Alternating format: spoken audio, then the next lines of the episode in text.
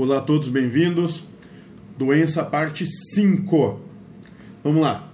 E a pergunta é a seguinte: o espírito adoece? E o mentor da casa vai responder: só adoece se acredita que fica doente. Não importa o quanto que bem tratem a sua matéria.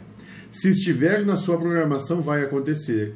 E se não tem que ficar, não vai acontecer. Mas saibam que a todos que estão encarnados vão acontecer de um jeito ou de outro doenças leves e passageiras. Bom, então, a primeira coisa que ele respondeu aqui foi que o espírito não adoece.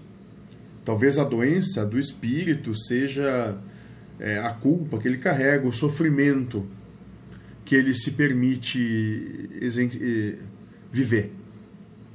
Fora isso, né, não importa o quanto tu cuide da tua saúde, o quanto tu leve uma vida regrada, se tu tiver de ficar doente, tu vai ficar doente, porque isso é inerente ao estado físico, é uma condição programatória da encarnação.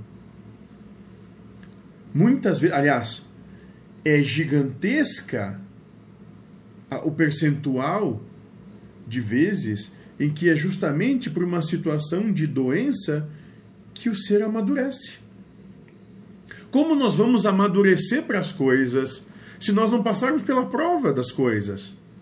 Como nós vamos aprender a viver com humildade, com dignidade, uma situação sem passar por ela? É muito pouco razoável acreditar que vai poder viver uma existência incólume.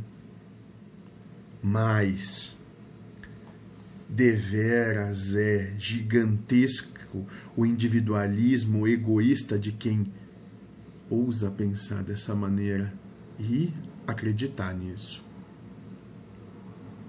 A vida é um presente dado para ser vivido com tudo, com todas as situações, com todas as condições, com todos os altos e baixos, com as alternâncias que ela dá, que ela nos proporciona, porque é ali, nessa condição de alternância, que nós temos a oportunidade de amar quando tudo está muito bom.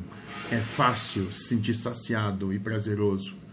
Quando a chapa esquenta, o pau canta e o bicho pega, é que a gente vê quem é quem nessa história, quem ama e quem não ama. Quem está disposto a se imolar pela obra geral e quem está aí só para cuidar de si mesmo. Será que é possível mesmo ser feliz sendo individualista e egoísta?